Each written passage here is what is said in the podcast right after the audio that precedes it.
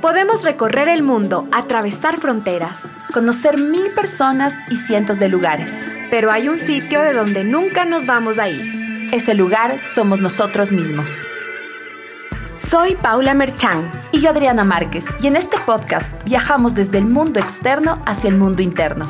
Nos cuestionamos, exploramos y nos autodescubrimos. Aquí juntamos voces de personas que se han aventurado de distintas maneras y que en sus travesías se han dado cuenta que hay más caminos de los que imaginaban. Creemos que a través del viaje nos conocemos. Y hoy contigo nos vamos Mapa Adentro.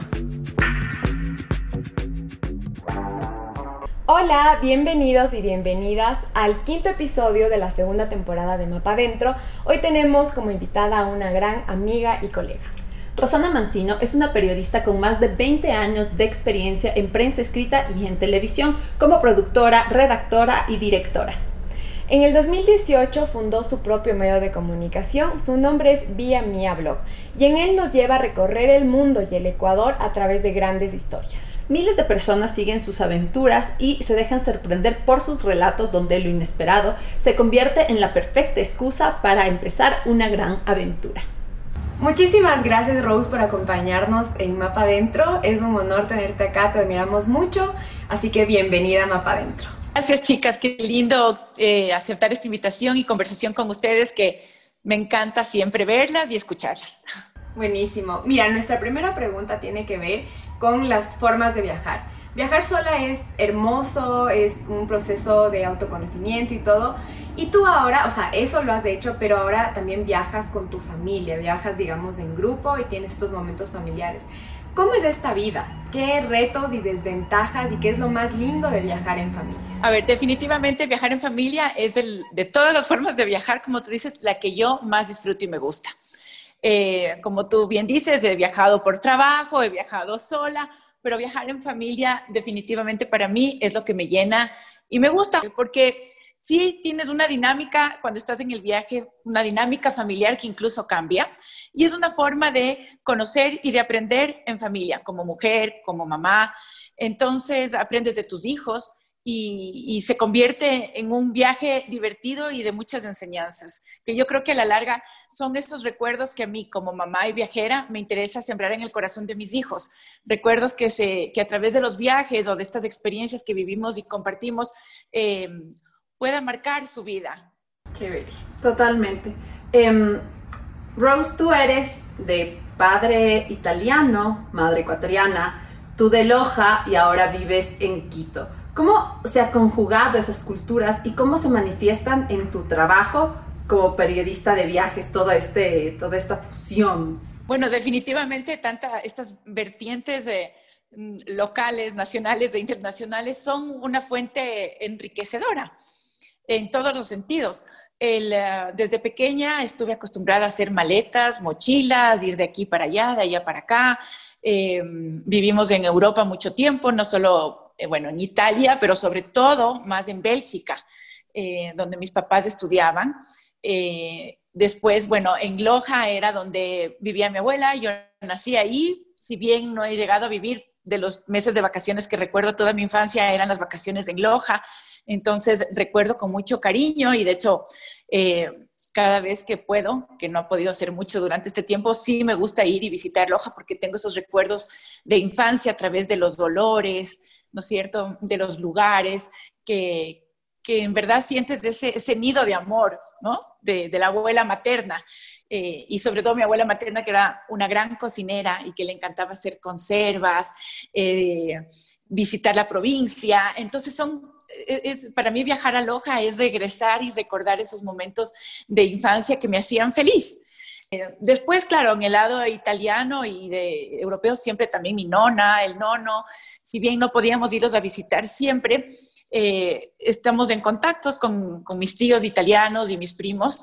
Y, claro, yo también esta vez he querido llevar a mis hijos y los he podido llevar un par de veces a, a Italia a que conozcan sus raíces también. Mi papá falleció este año por COVID y obviamente el mantener sus tradiciones italianas y vivas para mí es, es realmente muy, muy importante y ocupan un gran espacio y una prioridad en mi vida y en mi corazón.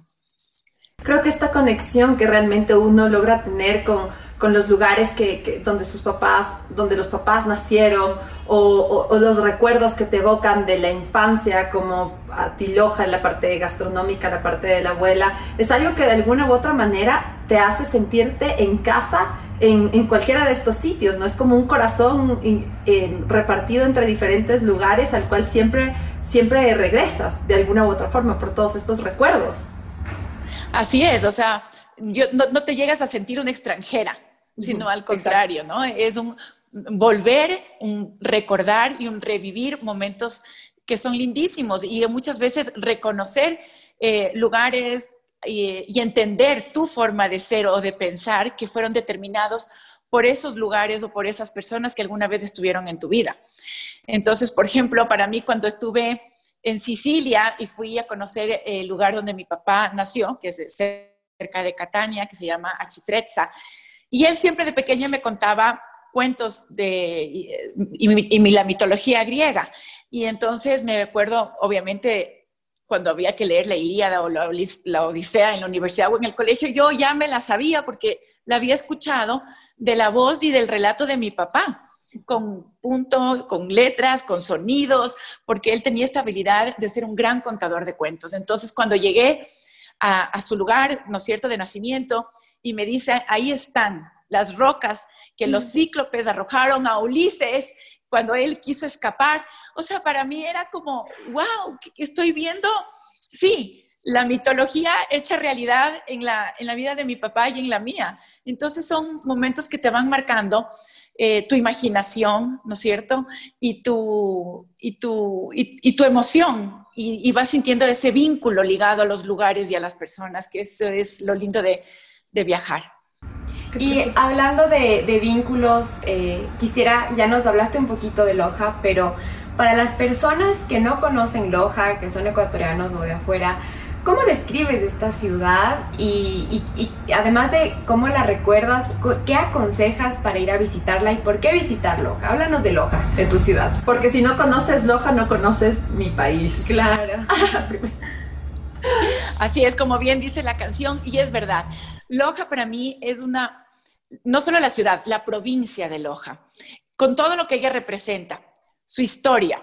Loja, es la puerta del descubrimiento a la Amazonía ecuatoriana, eh, más todos los personajes notables a nivel artístico y cultural que Loja le ha dado al Ecuador, empezando por, eh, bueno, tantos Benjamín Carrión, Alejandro Carrión, poetas, escritores, músicos, eh, bueno, el lado artístico, ¿no es cierto?, de, las eh, personas en Loja eh, es fantástico. Ahora mismo hay el, el, maestro pianista Juan Castro que compuso una preciosa melodía inspirada en su hija y que la filmó y musicalizó el florecimiento de los guayacanes en la provincia de Loja. Ya nos va diciendo un poco el nivel de artistas que, hay en esa ciudad.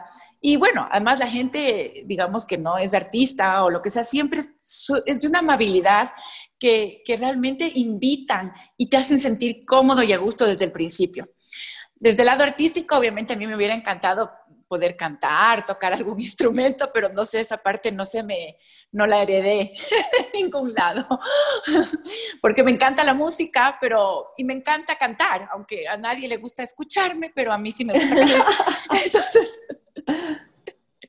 entonces, me hubiera gustado heredar un poco más de eso, desarrollar ese lado artístico, pero parece que no estaba en mis genes. Y por otro lado, la gastronomía lojana, ¿no es cierto? Este, la, sazón con la que cocinan eh, el repe, la sopa de arberjas. Eh, hay tradiciones tan típicas a nivel de, incluso de festividades a nivel nacional, por decir, aquí se come la guava de pan en finados, allá se hace la puerca de pan. La puerquita la puerquita. Y todos son con ingredientes eh, típicos y, únicos de, Loja. Entonces, eh, a nivel gastronómico es maravilloso. A nivel de naturaleza, la provincia de Loja tiene cada rincón. La última vez que estuve, me fui hasta Gonzanamá, y cerca de Gonzanamá hay un lugar que se llama Pailas Rotas, que para mí tiene un futuro a nivel turístico, esa provincia fantástico. Es, eh, eh, es eh, en un lugar que se llama Changaimina. Entonces yo no podía creer de la felicidad de estar en Changaimina. ¿Cuándo más iba a estar en Changaimina? Y conocer estos parajes de una naturaleza tan armónica y preciosa como Pailas Rotas, que es nada más que el, río que pasa y con la fuerza que baja durante el invierno y el paso de los años, ha hecho unas formaciones en las rocas en donde se acumula el agua.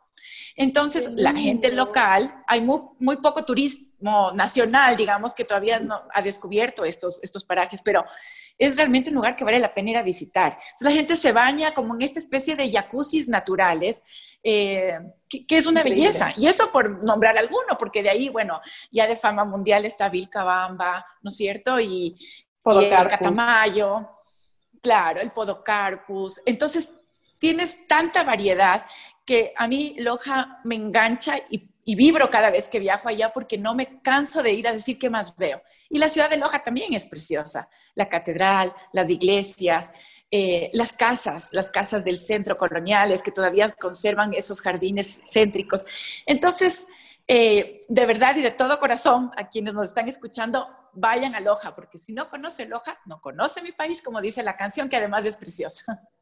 Totalmente, y comparto muchísimo lo que dices, Rose, porque mi mamá es lojana, entonces yo también desde pequeña, toda la vida fui a Loja, todavía recorrimos Loja, eh, teníamos que estar entre la ciudad de Loja y Vilcabamba, Zapotillo, o sea, para mí era como maravilloso. Y ahora después, la última vez que fui a Loja fuimos al Festival de las Artes Vivas, que también me parece algo espectacular que hayan implementado en la ciudad, porque es cuna de artistas, o sea, creo que entre Cuenca y Loja eh, se podría, o sea, se puede encontrar como esta, esta explosión eh, eh, artístico-cultural que, que, llama muchísimo al ecuatoriano, ¿no? También aquí nace Matilde Hidalgo de Procel, o sea, creo que hay hay cosas de Loja que, que, como tú dices, pueden ser un futuro muy prometedor en la parte turística de nuestro país, que hay que conocerlo.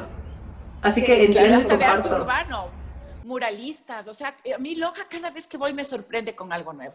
Nosotros siempre estamos pensando en que queremos volver a un lugar, o sea, hay algún lugar en el mundo que siempre nos llama para volver y también hay un lugar en nuestro país natal que siempre nos invita a volver. ¿Cuál sería ese lugar que tú elegirías y que volverías mil y un veces o al menos una vez en la vida aquí en el país? Eh, la verdad es que yo soy feliz a donde tenga que regresar y volver. ¿A dónde busco volver? Es capaz que siempre a lugares como, ya te digo, Galápagos, Loja, por el cariño y por todo lo que tiene esa provincia para descubrir. Eh, creo que conozco bastante del Ecuador, pero hay lugares donde todavía me tiento por ir y que quisiera ir.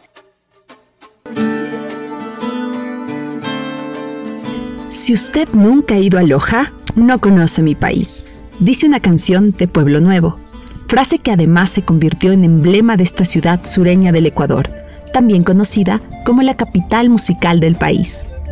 Sí, Loja es cuna de artistas, músicos y escritores.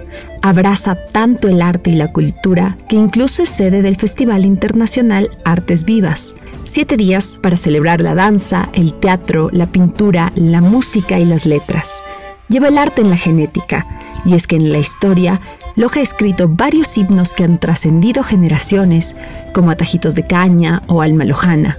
El talento corre por las venas de los lojanos. Atajitos de caña llegaste a mi vida. Aquí nació el pintor Eduardo Kigman, el escritor Pablo Palacio, el músico Salvador Bustamante Celi y también Matilde Hidalgo de Procel, la primera mujer de América Latina en ejercer el derecho al voto y la primera médica del país, un hito para los derechos de las mujeres. La ciudad de Loja es la capital de la provincia de Loja. Es una de las ciudades más antiguas del país, pero es la provincia entera el gran tesoro natural. Loja conecta la costa, la sierra y la selva, y también limita con Perú. Es un punto clave del comercio y una zona de encuentros culturales y tradicionales. Toda la provincia es un inmenso bosque seco que ocupa el 31% de su territorio, pero en total alberga 22 diferentes ecosistemas. Esta alta biodiversidad única en el planeta atrajo a naturalistas que calificaron a Loja como Jardín Botánico del Ecuador y estos sitios siguen atrayendo la mirada del mundo. Por ejemplo, Vilcabamba, el famoso Valle de la Longevidad, donde la gente vive más de 100 años. Algunos atribuyen esto a la calidad de vida y otros al agua bendecida de toda la región. Otro lugar por explorar es el bosque petrificado de Puyango, un bosque donde quedan los fósiles de árboles y animales que con el tiempo se petrificaron. Conocerlo es hacer un viaje a la era de los dinosaurios, 66 millones de años atrás. También se puede visitar el Parque Nacional Podocarpus, el Valle de Malacatos y mucho más. A finales de cada año o inicios del siguiente, la naturaleza hace su debut primaveral, conocido como el florecimiento de los guayacanes. Estos árboles pintan de amarillo y dorado los campos de Mangaurco y de Casaderos. En Loja se realiza una de las procesiones más grandes del país en honor a la Virgen del Cisne, también conocida como la Churonita. Un pequeño consejo, no te vayas de Loja sin probar el suculento y aclamado café lojano. Créeme, será una probadita de las intensidades y aromas de esta tierra. Es que hay tantos y tantos motivos para que se reitere que, si usted aún no ha ido a Loja, no conoce mi país.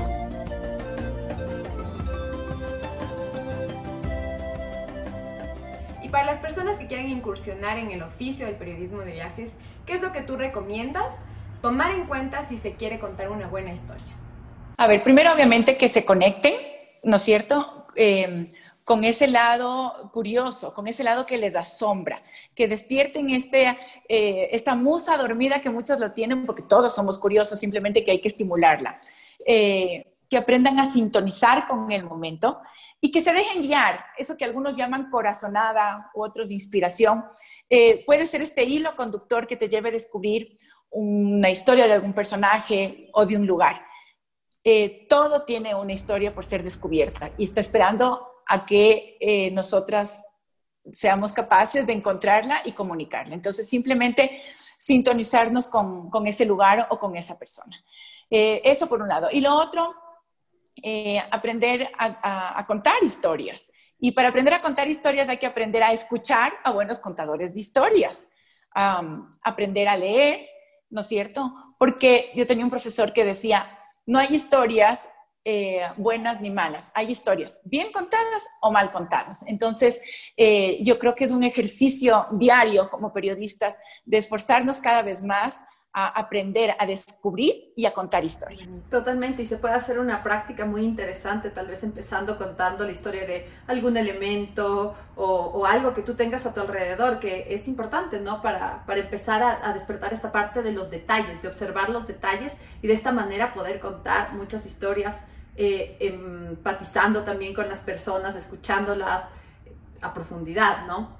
Eh, Rose, ¿cómo fue en, en toda tu y cómo ha sido en toda tu trayectoria periodística cambiar de, la parte del periodismo tradicional hacia este periodismo que es un poco más, más freelance, ¿no? que lo puede hacer uno mismo, que, ya no dependes tanto de un medio, que puedes elegir ambos caminos. ¿Qué, ¿Qué es lo que tú has visto como los pros y los contras de esta transformación profesional? A ver, tal vez algo que no ha cambiado, por ejemplo, voy a empezar por lo que no ha cambiado para después ir a los pros y a los contras. algo que se mantiene es, por ejemplo, el tema de la ética periodística. No importa qué tipo de periodismo hagas, eh, eh, ni en dónde lo hagas, si en lo digital o en lo análogo, donde tú, o sea, las reglas del juego siguen siendo las mismas. Eh, respeto al lector, ¿no es cierto? La ética, citar las fuentes. Mm, si es que tomas alguna fotografía que no es tuya, dar el crédito, ¿no es cierto?, que corresponda. Entonces, yo creo que a temas de, tema de ética periodística debe y sigue siendo la misma. Eh, sí, una de las ventajas es que si antes nosotras como periodistas teníamos que depender de un espacio en alguna revista o en alguna televisión, eh, ahora podemos y nos dimos cuenta que somos capaces de generar nuestras propias audiencias que compartan los intereses sobre lo cual nosotros queremos comunicar.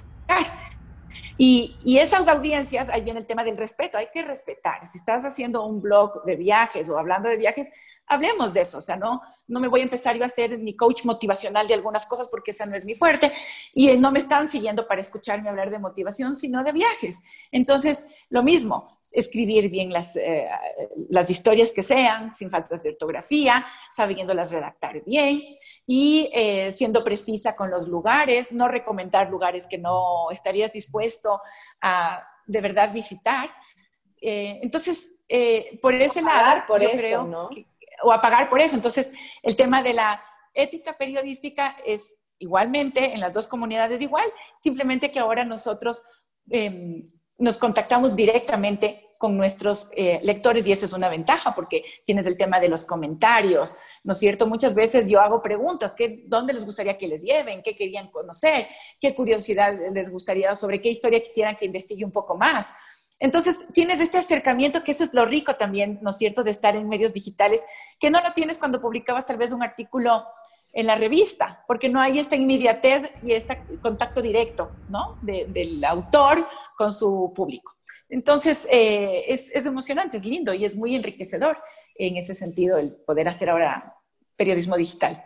Y, y en esta aventura de trabajar de periodista de viajes, ¿cuáles han sido alguna historia de vida que ha tocado tu corazón con algún personaje que tal vez te has encontrado y que tú dices, eso me, me tocó alguna fibra interna en mí?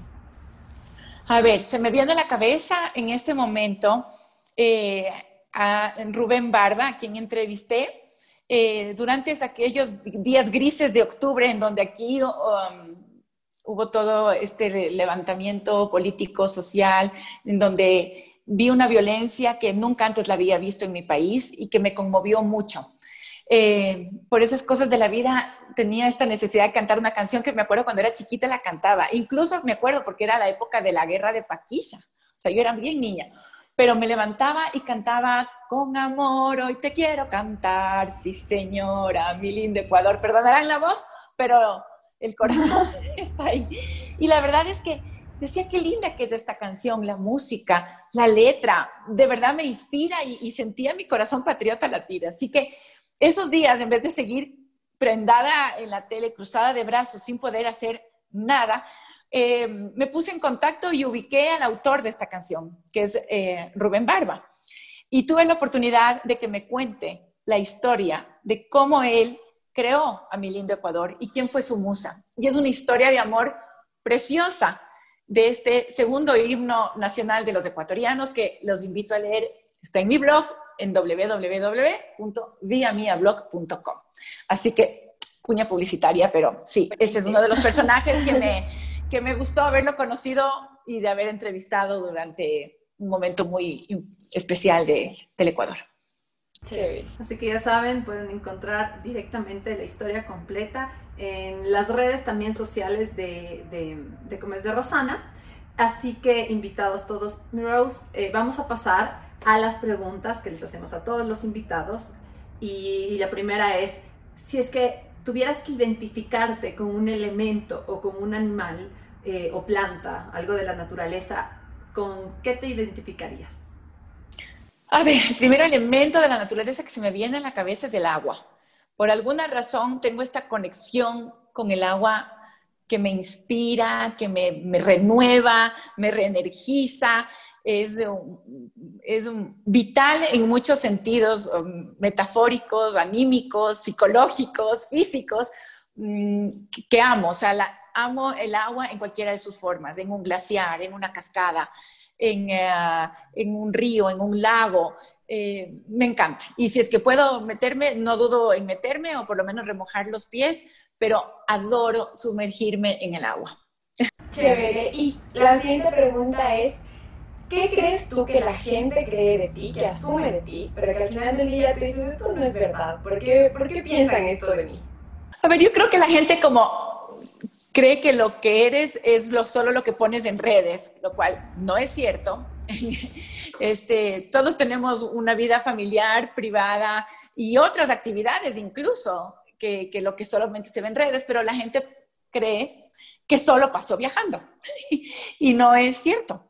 Ni solo paso viajando, ni tampoco dejo botados a los guaguas, porque algunas veces ellos están conmigo. Solamente que para mí, cuando publico alguna historia, ¿no es cierto?, o algún lugar, eh, no estoy mostrando todo el tiempo a mi familia porque no es parte de esta, de, este, de esta oficina que digamos es mi, mis redes sociales, ¿no es cierto? Entonces, em, yo tengo mi vida maternal a la cual, y mi vida familiar a la cual cuido, protejo y respeto, ¿no es cierto?, Sus, ah, eh, su espacio. Ellos tienen sus propios espacios digitales en los cuales yo no me meto. Este es mi trabajo y esta es mi ventana. Y tampoco es cierto que me paso viajando, o sea, sí viajo, pero muchas veces eh, también son viajes que los he tenido guardados en el tintero y, lugares que alguna vez he visitado y que los vuelvo a sacar al aire porque se me quedaron historias pendientes que contar. Entonces, eh, simplemente las publico. Pero sí, me pasa porque muchas veces tengo amigas que me llaman y me dicen, ¿qué fue? ¿Dónde estás? ¿Sigues en no sé dónde? ¿Estás por acá? No, no, estoy muchas veces en donde tengo que estar, simplemente que mi trabajo es eh, hablar sobre destinos, lugares de historias, entonces parece que me paso viajando, pero no es cierto. No me paso viajando, sí viajo. Mi Rose, y una, eh, la última pregunta es, ¿qué libro tú recomendarías a nuestra comunidad, a nuestra comunidad, a tu comunidad, o qué autor eh, o autora o autora recomiendas? Bueno, acabo de leer el libro de Isabel Allende, de Largo Pétalo de Mar. Eh, bueno, Pérez Reverte, que, bueno, Arturo Pérez Reverte y Javier Reverte, que sí, eh, son españoles y me encanta la forma que ellos tienen de escribir. Uno de ellos acaba de fallecer, que es Javier eh, Reverte, tiene literatura viajera, lo que quieran, pero sobre todo me encanta leer biografías de mujeres exploradoras, aventureras, pioneras, como por ejemplo Nelly Bly, eh, que fue la primera periodista investigativa o la madre del periodismo investigativo, le dicen. Y además, en su época fue una mujer que desafió al mismísimo Julio Verne eh, y al editor del periódico donde ella trabajaba eh, para demostrar que era posible ser mujer y viajar y recorrer y dar la vuelta al mundo en menos de 80 días. Entonces su historia es muy inspiradora. Después está también eh, Valentina Tereshkova, que fue la primera mujer en salir al ciberespacio, la primera astronauta rusa. Y también está, por ejemplo, Amelia Earhart, que fue la primera mujer en viajar en solo, en avioneta, y en cruzar el Atlántico su historia obviamente es un poco triste porque eh, fallece y, está, desaparece, ¿no? ¿no? se sabe bien, eh, hay muchas teorías de, y misterio alrededor de su muerte. Pero son mujeres que en su momento supieron eh, desafiar estereotipos de la época y sobre todo su valentía las llevó a marcar fronteras nuevas y lejanas que para esos entonces la mujer no podía concebir. Entonces son historias que de verdad me, apasionan y me inspiran mucho. Qué hermoso, yo creo que con eso nos podemos identificar las tres. Y nada, ahora simplemente nos queda agradecerte por compartir con nosotras y agradecerte también por tu trabajo, porque lo, admiramos, lo respetamos y muchas gracias por estar con nosotros y por tu con nosotras y por tu tiempo eh, de, compartir, de compartir tus anécdotas y tu visión de la vida y, y de esta profesión. Es un gusto poder compartir tu historia también con nuestra comunidad y, eso, o sea, poder escuchar tu voz y tenerla aquí en Mapa Adentro. Así que muchas gracias, Rose, de parte de las dos. no, gracias. Ustedes saben que soy fan de Mapa Adentro y de ustedes. Eh, son también una gran inspiración para mí. Así que me encanta haberme encontrado en este camino digital con, con dos mujeres maravillosas. Mil gracias por la invitación. Muchas gracias, Rose, y nos vemos pronto.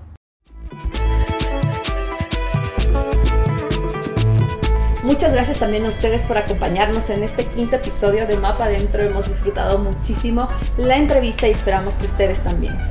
Ya saben que también nos pueden seguir y pueden estar en contacto con nosotras a través de nuestras redes sociales. Nos encuentran como arroba mapa adentro y también se pueden suscribir a nuestro canal de YouTube para que no se pierdan de ningún episodio. Y también si es que prefieren escucharnos en audio pueden hacerlo en Spotify y Apple Podcast. No se olviden también de dejarnos sus comentarios para conocer su opinión que es muy importante para nosotras. Y compartan este episodio. Sí. Nos vemos una próxima vez. Adiós.